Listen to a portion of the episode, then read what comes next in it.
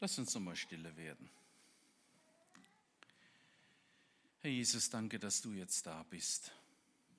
Wir suchen jetzt dein Angesicht, deine Nähe. Möchten dich bitten, nehme alles weg, was uns jetzt hindern könnte, dich zu hören. Amen. Ja, über das Scheitern im Leben und wie wir als Christen damit umgehen. PowerPoint ist schon präsent. Das wäre super, jawohl. Das soll also unser Thema heute Abend sein. Ich schaue auf die Uhr, 35 Minuten habe ich gekriegt. Hast du alles gut gemacht, Chris. Von daher, dann wisst ihr so ungefähr, wann die Schlussrunde kommt. Das Thema des Scheiterns ist ein Thema des Lebens und es ist ein Thema der Heiligen Schrift. Schon im Alten Testament lesen wir ganz arg viel vom Scheitern. Gott hat am Anfang alles wunderbar gemacht und dann kommt der radikale Einbruch. Es kommt der Sündenfall. Der Mensch wendet sich von Gott ab und scheitert. Dann erwählt Gott das Volk Israel aber sie wenden sich von ihm ab und beten andere Götter an. Die Geschichte Israels, die Richter, die Königezeit ist eine Geschichte des ständigen Scheiterns. Und ich selbst will das ganz offen sagen, bin auch kein Held. In der vierten Klasse sollten wir unser Lieblingsbuch mitbringen. Stolz legte ich einen Band Donald Duck auf den Tisch. Ob ich denn nichts anderes lese, fragte meine Lehrerin säuerlich. Doch, stammelte ich, was eine glatte Lüge war, denn anderes las ich erst später. Zunächst einmal blieb ich den Comics mit Donald Duck treu. Wer jetzt noch Mickey Mouse hinzufügen möchte, der ist raus. Den Mickey Maus mochte ich noch nie. Immer kann, weiß und macht sie alles richtig. Da war mir Donald viel sympathischer und näher. Und lernen kann man bei Donald auch einiges, nämlich wie man mit dem Scheitern umgeht. Auch der tausendste Misserfolg hinderte ihn nicht, wieder aufzustehen. Er glaubt weiter an das große Glück, das einmal auch für ihn kommen muss. Dafür träumt er, dafür kämpft er. Donald ist mein Held eben, weil er kein Held ist. Er ist der menschlichste aller Enten. In ihm finde ich mich wieder, irgendwo zwischen Kleinmut und Übermut. Ständig stolpert ja Donald über seine kurzen Beine und seine eigenen Ideale er ist cholerisch und manchmal lächerlich gewöhnlich. Keine seiner Fähigkeiten ist besonders ausgeprägt. Donald weiß, was Sinnkrisen sind. Er weiß, wie es ist, eine Durchschnittsente in Entenhausen zu sein. Ach Donald, immer wieder erlebst du Rückschläge, dennoch lässt du dich nicht unterkriegen. Wer die Comics schon gelesen hat, weiß, morgens ist ihm die Zunge ins Rührgerät gekommen, gestern ist ihm das Seifenpulver in die Rühreier gefallen und vorgestern, naja, Donald ist eben kein Held. Dass Jesus am Kreuz endet, ist ja auf den ersten Blick zunächst auch einmal ein ganz gehöriges Scheitern. So haben es die Jünger selber gesehen auf dem Weg nach Emmaus. Wir dachten, er sei es, der uns erlösen würde. Und über dies alles ist jetzt der dritte Tag gewesen und geschehen. Und so hat die Verehrung eines Gekreuzigten dem Christentum eigentlich viel Spott eingebracht bis heute. Die erste bildliche Darstellung von Jesus, ihr habt es sicherlich schon mal gesehen, ist ein römisches Spottgraffiti aus dem zweiten Jahrhundert. Es stellt einen gekreuzigten Esel dar, versehen mit der Unterschrift Alexamenos betet seinen Gott an. Mit diesem Graffiti wollte man die Christen lächerlich machen, die den Gekreuzigten, die den Gescheiterten anbeten. Das ist ja lächerlich, euer Glaube. Götter hatten, so war die Vorstellung der Griechen, chlorreich zu sein, Helden eben, Sieger. Und nun taucht da einer in der Geschichte auf, der durch die schändlichste aller Todesstrafen starb am Kreuz. Und wir müssen wissen, nur Nichtrömer und nur Sklaven durften überhaupt gekreuzigt werden. Paulus wurde ja später als römischer Bürger enthauptet, weil man gesagt hat, also der soll schnell gehen. Ein römischer Bürger hat ein Anrecht auf einen schnellen Tod. Und Jesus wird gekreuzigt und hängt stundenlang an diesem Marterwerkzeug und quält sich, bis er seinen Geist auf, aushaucht. Warum sollte man so einem gekreuzigten Gott vertrauen, der jämmerlich und elend am Kreuz hängt? Das ist ja bis heute für Muslime neben der Gottessohnschaft die Unmöglichkeit schlechthin. Ein Gott, der am Kreuz stirbt, das kann kein Gott sein. Im Laufe der Jahrhunderte haben viele Künstler versucht, die Sache gerade zu biegen. Sie haben Jesus am Kreuz einen starken Körper gegeben, bepackt mit Muskeln, der das Kreuz machtvoll zerbricht. Sie wollten einen starken Jesus haben. Und wir wollen den auch, wenn wir ehrlich sind. Wer will sich schon Sonntag für Sonntag einen Verlierer anschauen, einen jämmerlichen Gott, zur Zumutung?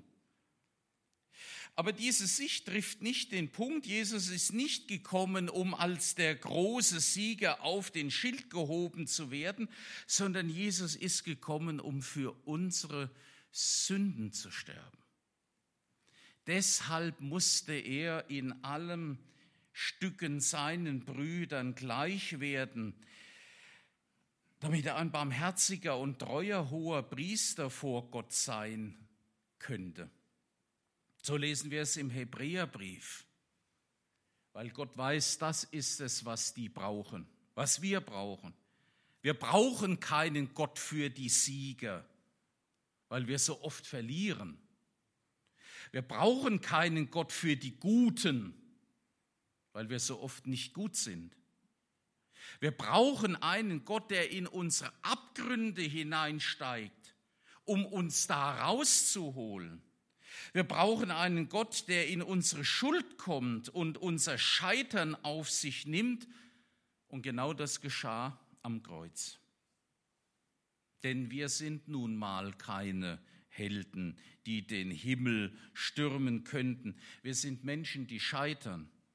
Mal unverschuldet, mal richtig selbstverschuldet. Mal brennen die Bratkartoffel an, ist nicht so dramatisch und mal geht eine Beziehung in die Brüche. Mal fällt uns ein Glas runter und dann bricht das Böse in unserem Herzen so richtig durch. Mal fällt uns der Stift aus der Hand und mal fallen böse Worte aus unserem Mund, die andere Menschen schwer verletzen.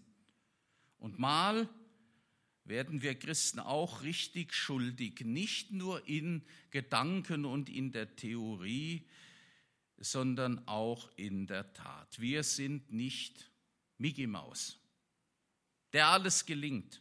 Wir sind nur Donald Duck. Ihr versteht, und die scheinbar perfekten Christen, das sage ich auch hier in aller Offenheit, die ihren Heiligenschein auf dem silbernen Tablett vor sich hertragen und getragen haben, die mir begegnet sind in den 27 Jahren, die waren mir schon immer suspekt. Wie können wir damit umgehen mit dem Scheitern, das vorkommt in unser aller Leben? Wir Christen müssen, das ist der erste Punkt, nicht zerbrechen an unserer Fehlerhaftigkeit.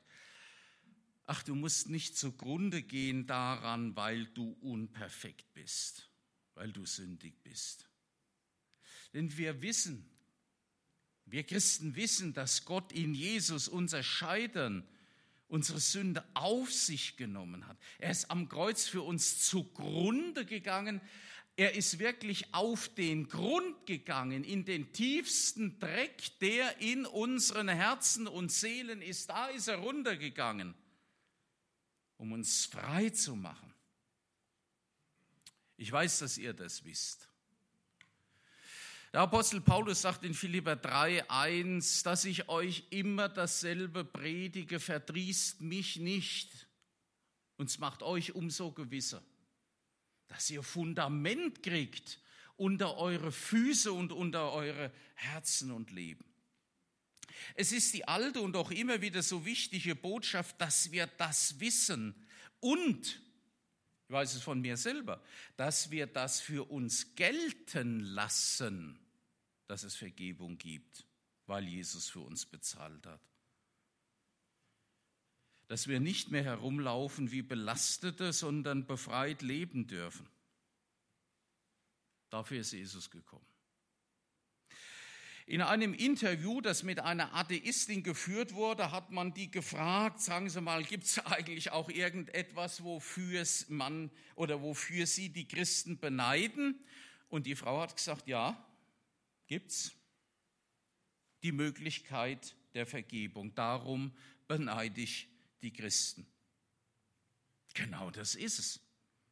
Vergebung hilft uns, mit unserem Scheitern umzugehen. Ich meine, wenn die, äh, wenn die Bratkartoffel anbrenne, liebe Zeit, dann kommen halt neue rein. Das Essen kommt ein bisschen später auf den Tisch, aber wir werden ja nicht nur an Bratkartoffeln schuldig.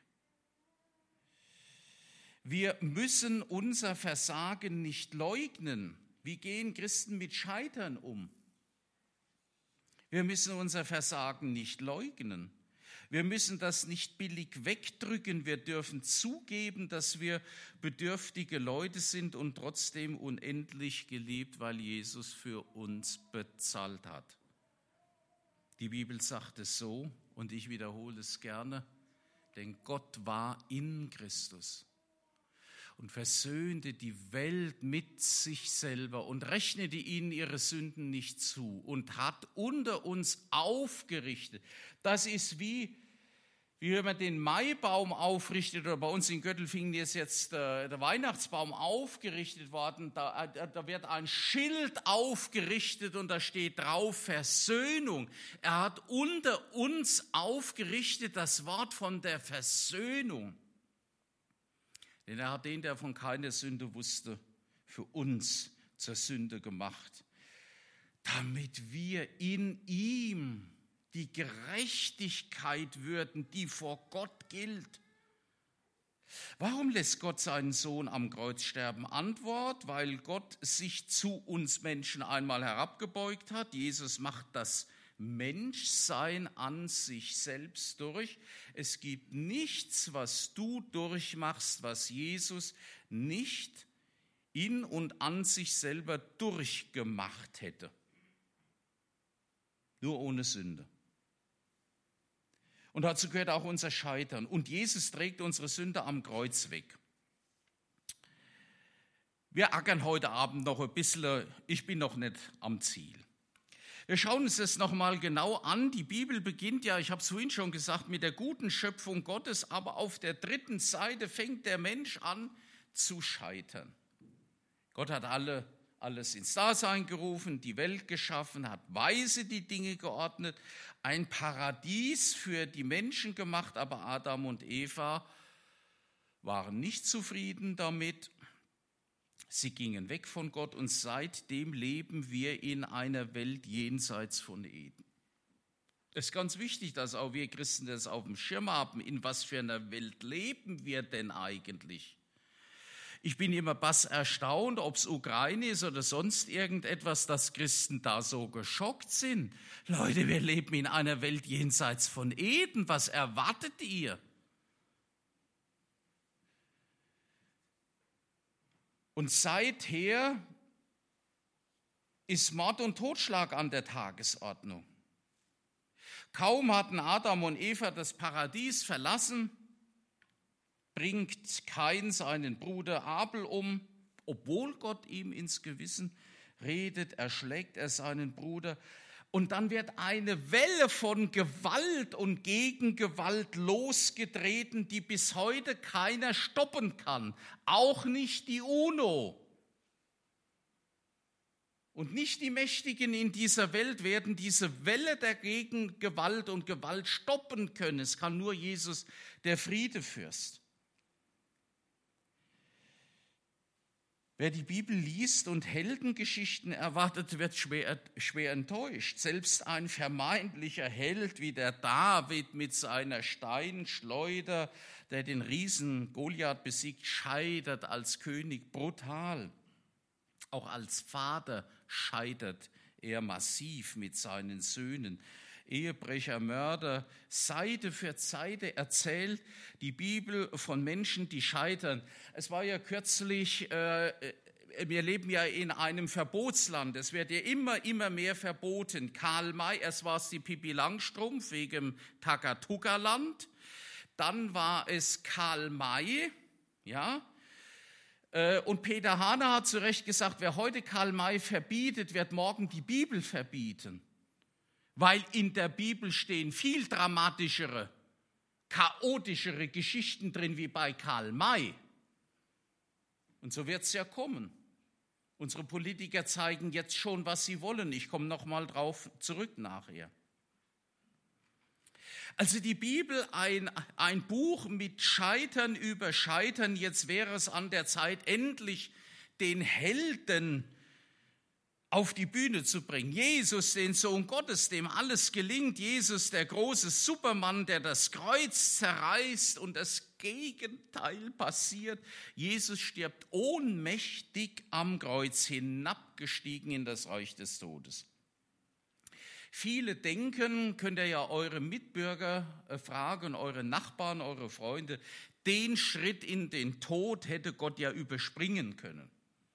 Er hätte gleich vom Kreuz hinabsteigen können, er hätte gleich allen zeigen können, wie Siegen aussieht, hat er aber nicht, weil er das Menschsein, unser Scheitern an sich selber durchmachen musste denn worin er selber gelitten hat und versucht worden ist, kann er helfen denen, die versucht werden. Also ich sage es euch ehrlich, ich fand Superheldengeschichten schon, schon immer langweilig. Die haben nämlich wenig mit unserem Leben zu tun. Man taucht schon im Moment, wo du es brauchst, der Supermann auf. Ich habe vorhin mit dem Heinz Otto die Predigt war heute Nachmittag, habe ich gedacht, ach, das tut eine Bösinger auch gut. Und dann Heinz Otto, Landwirtschaft, habe ich gesagt, wann ist jemals der Supermann von oben gekommen auf deinen Acker und hat gesagt, Heinz Otto, lass alles stehen, die Kartoffel mache ich heute raus. Nie. Wann werden schon alle Probleme mit einem Wisch erledigt? Ihr wisst, die Realität sieht anders aus, auch für uns Christen. Unser Alltag sieht anders aus. Und deshalb habe ich eigentlich schon immer lieber Donald statt Mickey gelesen. Die Menschen suchen bis heute die großen Sieger. Jetzt haben wir ja WM. Also ich finde es ja toll, dass ihr bei dem Eröffnungsspiel, das läuft ja jetzt, parallel, dass ihr da nicht dabei seid, aber es ist ja heute Abend nur Katar gegen Timbuktu oder so irgendwie, ja. Aber unserer deutschen Nationalmannschaft traue ich auch nicht viel zu. Von daher, also toll, dass ihr da seid. Aber, aber es geht ja am Ende darum, welche Mannschaft wird in den Nachthimmel von Katar den Pokal in die Höhe reißen. Die Menschen suchen bis heute die Sieger und sie tun sich sauschwer mit der Botschaft vom Kreuz. Paulus sagt nicht umsonst, wir kennen die Stelle, das Wort vom Kreuz ist eine Torheit, ist doch eine Narrheit, ist eine Dummheit. Denen, die verloren werden, die Leute kriegen das nicht in den Schädel rein, dass Gott so sein Heil verwirklicht auf dem Weg des Zerbruchs. Das ist den Juden ein Ärgernis. und den Griechen eine Torheit. Und so ist es ja bis heute geblieben. Heute wird, guckt, ihr habt Smartphones und so weiter, auf Instagram und Facebook das Leben zur Erfolgsstory hochgejubelt. Das tolle Eis, das ich gegessen habe beim Italiener, was weiß ich. Gibt es hier eigentlich Eisdiele? Nein, in Schopfloch nicht, gell? Äh, es gibt es sehr gute, übrigens an der Schwanner Watte, wisst ihr, wo das ist, aber da kommt ein Schwab kaum hin. Ja? Da gibt es äh, Eis Drive-In. Da kann man vorbeifahren, macht die Autoscheibe runter wie bei McDonalds, kriegt das Eis und ein tolles Eis. Aber wenn du heute das Eis und dann muss es gepostet werden, dann kommt es in den, in den Status. Oder was dabei beim Halbmarathon, wo du vielleicht echt gute Platzierung erreicht hast. Die fröhlich tobenden Kinder beim Kindergeburtstag. Wird hochgejubelt. Toll, was wir wieder erlebt haben. Oder natürlich der Städtetrip nach Paris. Super retuschiert, alles in Farbe, alles wird zum einmaligen Erlebnis hochgejubelt. Die Siegererlebnisse werden propagiert. Scheitern ist wenig fotogen, es sei denn zur Förderung der Schadenfreude. In unserer Gesellschaft werden Erfolge verherrlicht und Misserfolge verteufelt. Wie gehen Christen damit um? Christen müssen sich nicht dem Schema dieser Welt unterordnen. Christen dürfen wissen und es annehmen, nach dem Sündenfall gehört das Scheitern zum Menschsein dazu. Es gehört dazu. Zu meinem, zu deinem. Das nimmt einmal den Druck raus. Wir müssen uns nicht endlos fertig machen. Wir dürfen akzeptieren, dass die Unvollkommenheit immer ein Teil unseres Lebens sein wird. Vollkommen wird es erst drüben, erst da. Und trotzdem können und dürfen wir fröhlich und getröstet leben und müssen nicht verzweifeln. Wir dürfen uns, in den Ber uns bergen in den Händen eines Gottes, der uns a ewig versöhnt hat und der uns Zerbrochene liebt. Wie gehe ich mit dem Scheitern in meinem Leben um? Indem ich akzeptiere, dass es zum Menschsein auch zu meinem Leben dazugehört und dass ich diesem Schema dieser Welt, es muss alles erfolgreich sein und geil und super und perfekt, dass ich diesem Schema dieser Welt den Abschied gebe und sage, nach diesem Programm laufe ich nicht, muss ich nicht laufen. Und trotzdem bin ich geliebt. Trotzdem hört Gottes Ja zu mir niemals auf. Wisst ihr, das ist das Große des christlichen Glaubens. Das gibt es in keiner anderen Religion. Im Buddhismus musst du doch gerade dein Scheitern büßen. Und dann kommst du halt im nächsten Leben als Ratte auf die Welt oder als Krokodil, was weiß ich. Wer in dieser Welt scheitert, schweigt und verkriecht sich besser. Der Idealzustand ist das Gelingen. Deshalb passt auch Jesus nicht in unsere Gesellschaft hinein. Das Kreuz ist und bleibt der letzte große Anstoß. Und äh, ich bin froh, dass ihr es hier hergestellt habt. Ich weiß nicht, ob es immer sonntags hier steht oder ob es jetzt nur bei Go In hier steht.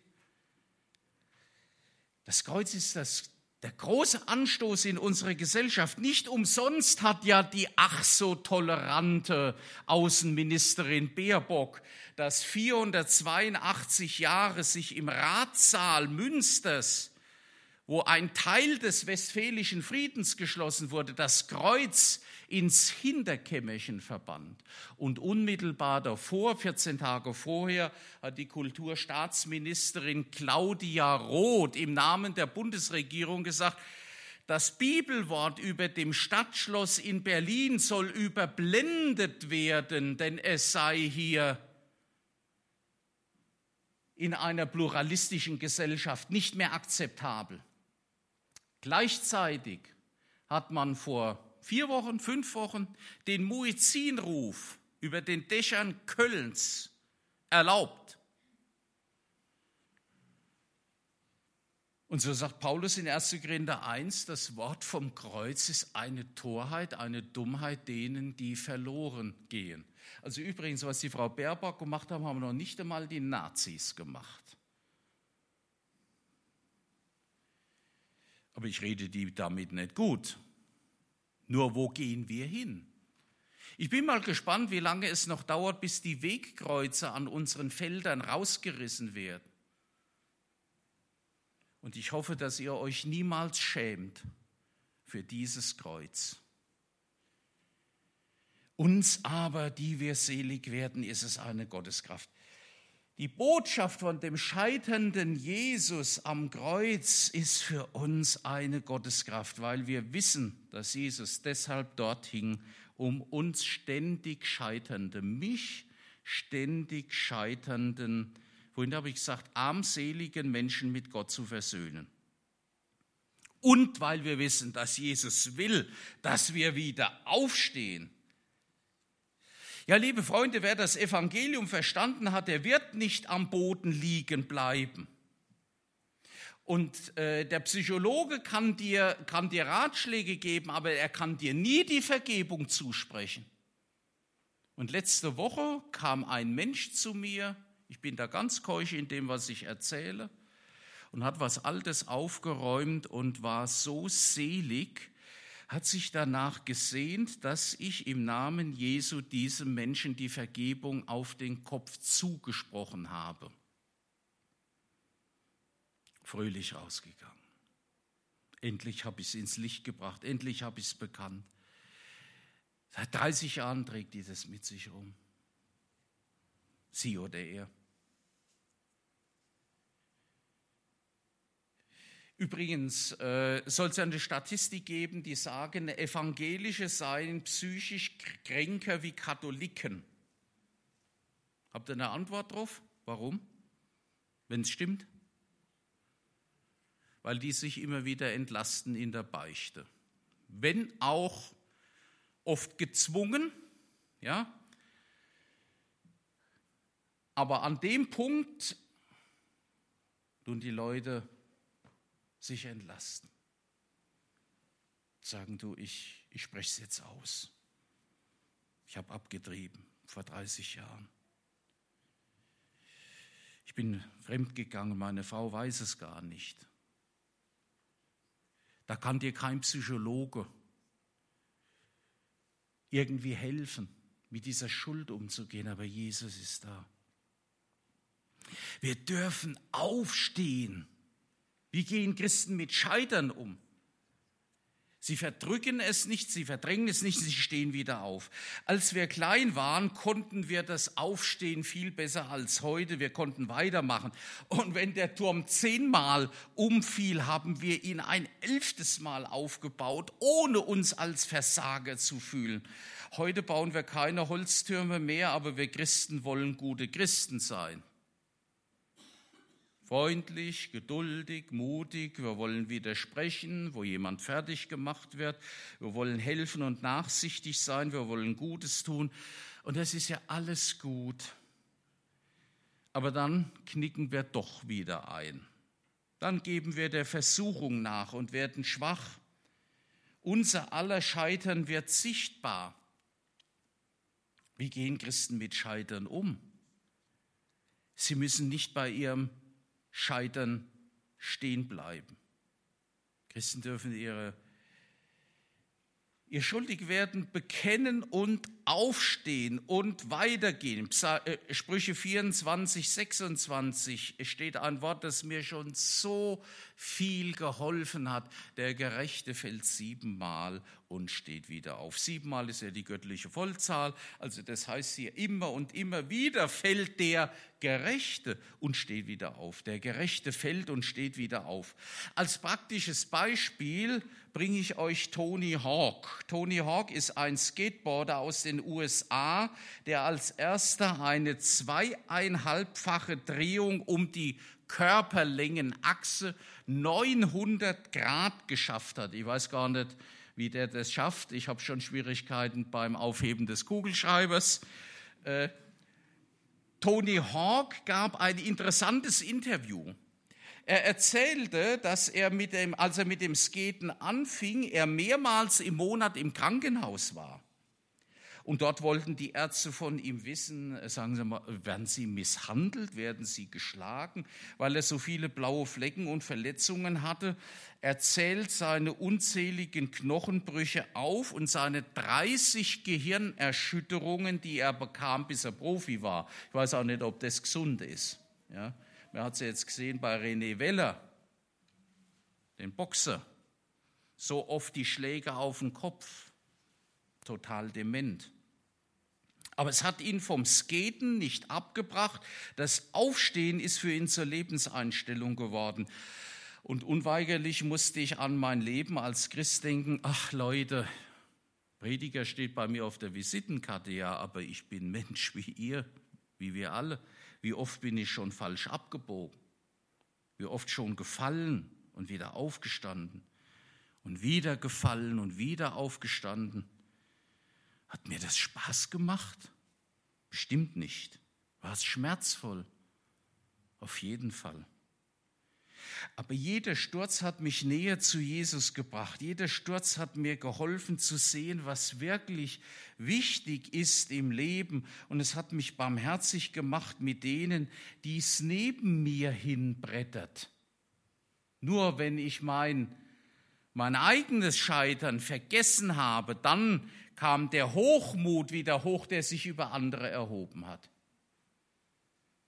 Es hat mich auch immer was gelehrt, wenn ich gescheitert bin. Einfach, Alexander, wer bist du? Was kannst du? Was kannst du nicht?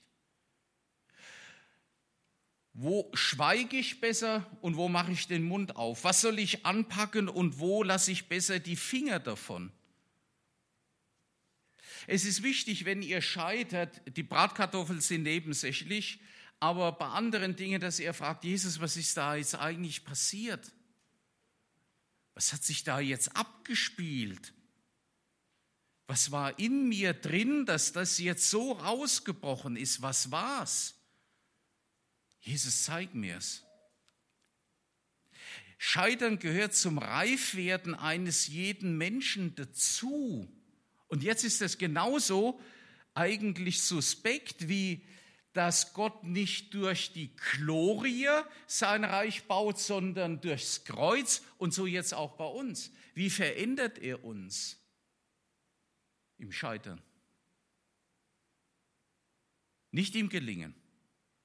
Guckt euch mal, doch mal die Menschen an, denen es vorne und hinten reinläuft, die einen Erfolg nach dem anderen erzielen. Schaut die mal an, habt mal Kontakt mit diesen Menschen und fragt euch, das angenehme Menschen sind? Die ewigen Sieger? Es sind oft Kotzbrocken. Und Jesus will nicht, dass wir solche Kotzbrocken sind. Und er sagt, Alexander, halt mal schön den Ball flach. Deswegen habe ich gesagt, das ist nicht mein Verdienst, da 27 Jahre LGV.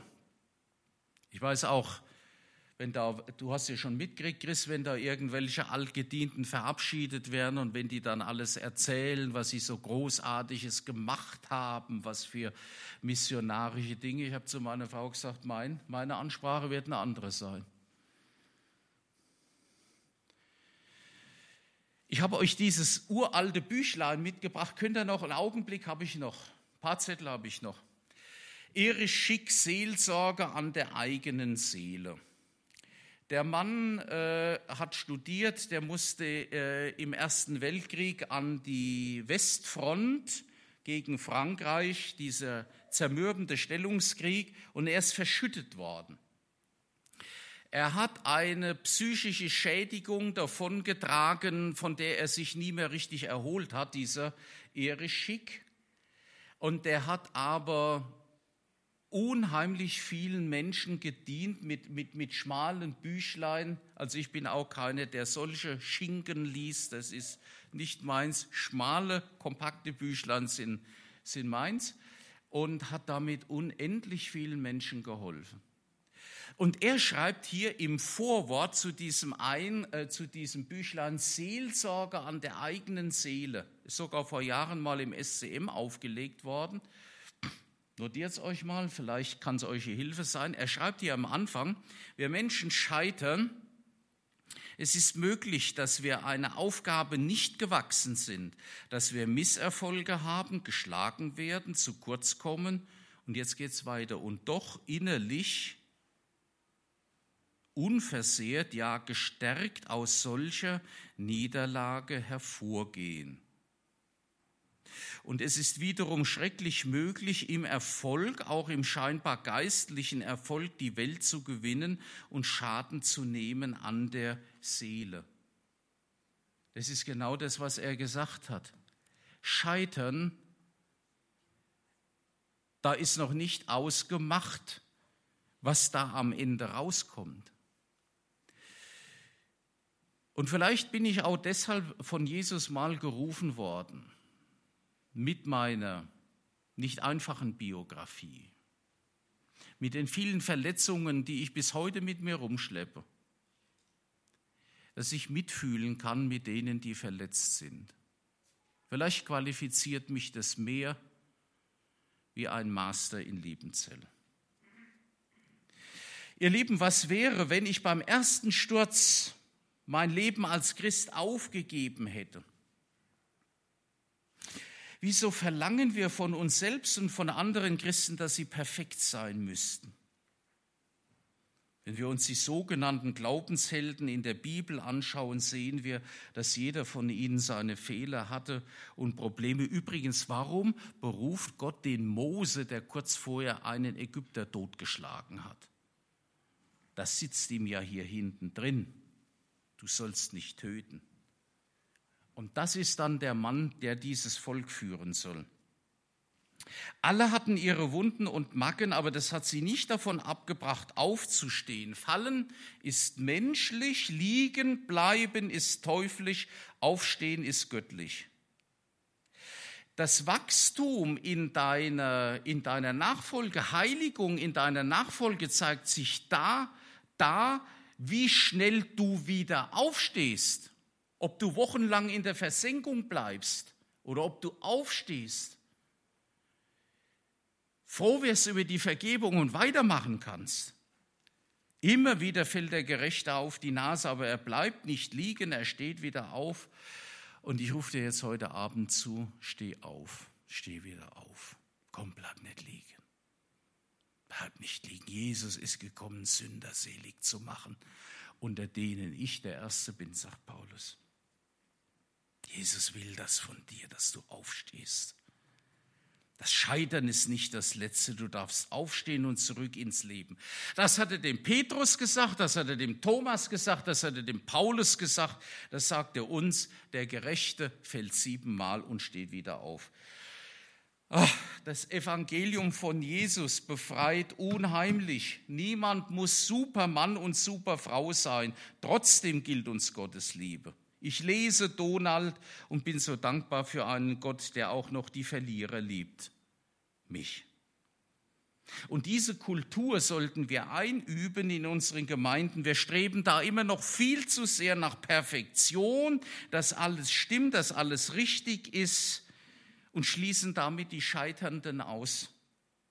Für mich ist die entscheidende Frage, können hier Leute mit, mit, mit richtigen Wunden, die ihnen das Leben geschlagen hat, finden die hier Heimat? Werden die hier aufgenommen, angenommen von Menschen, die sagen, du, ich auch. Wunderbarste Geheimnisse des Glaubens, zwei letzte Seiten, dass ich Jesus als Unfertiger nachfolgen darf. Das ist schön. Ich muss nicht erst vollendet sein, besser, schöner, frömmer, weiser und so weiter.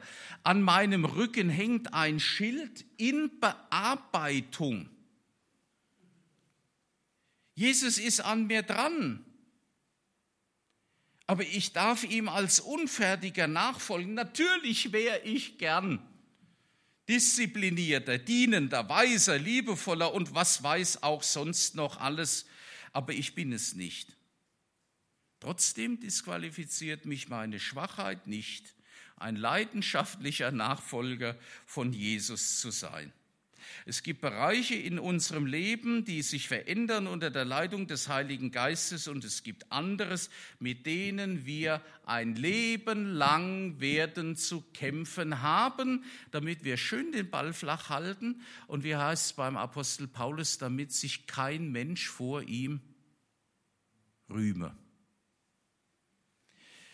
Trotzdem weiß ich von einem Gott, der aus meinem Scheitern noch was machen kann. Amen.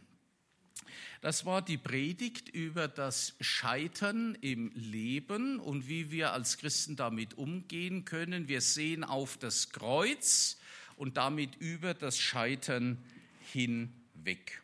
Ich sage noch kurz was. Wer sich näher mit dem Thema beschäftigen will, denn das bringst du nicht hin in 35 Minuten, dem empfehle ich mal diese drei Bücher mit Scheitern, Leben, Lernen von Rain, äh, Rainer Knieling, das habe ich sogar mitgebracht, aus dem Neukirchner Verlag, der Seiltanz des Lebens vom Umgang mit Niederlagen im Johannes Verlag. Ganz toll ist Dietrich Bonhoeffer, bin ich eigentlich erst die letzten Jahre draufgekommen. Seine Briefe Widerstand und Ergebung. Ihr wisst ja, dass er inhaftiert war und jetzt hat er immer geschwankt zwischen Widerstand, ich will das nicht und ich ergebe mich in, in Gottes Hände. Und was er da schreibt, ist ein unheimlicher Trost für angefochtene Leute. Und das letzte Buch ist ein weltliches Buch. Ach, hier, hier muss ich Ihnen zeigen. Verdammt zum Glück der Fluch der Moderne. Da hat ein Weltmensch schon gesehen, dieses System, was mir da aufdoktriniert werden und auf, äh, werden soll, das macht mich kaputt. Verdammt zum Glück der Fluch der Moderne. Vielleicht kann euch sowas eine Hilfe sein und wer mal mit mir sprechen will, mit einem so oft schon gescheiterten, der darf mich gern anrufen, mir ein Mail schreiben. Was wir zwei miteinander besprechen, erfährt meine Frau nicht. Niemand. Das nehme ich mit ins Grab. Vielleicht kann es euch eine Hilfe sein. So, und jetzt seid ihr endlich wieder dran. Ich hätte ja noch beten sollen, oder soll ich später? Ja? Komm, nein, ich bete jetzt noch. Ja, ist mir Programm. Herr Jesus, danke, dass du jetzt geredet hast. Du weißt, was du uns wichtig gemacht hast. Ich danke dir, dass du für die Scheiternden, für die Sünder am Kreuz gestorben bist für mich. Danke dafür. Ich lebe davon jeden Tag, mein ganzes Leben. Und ich komme über deine Liebe nicht hinweg,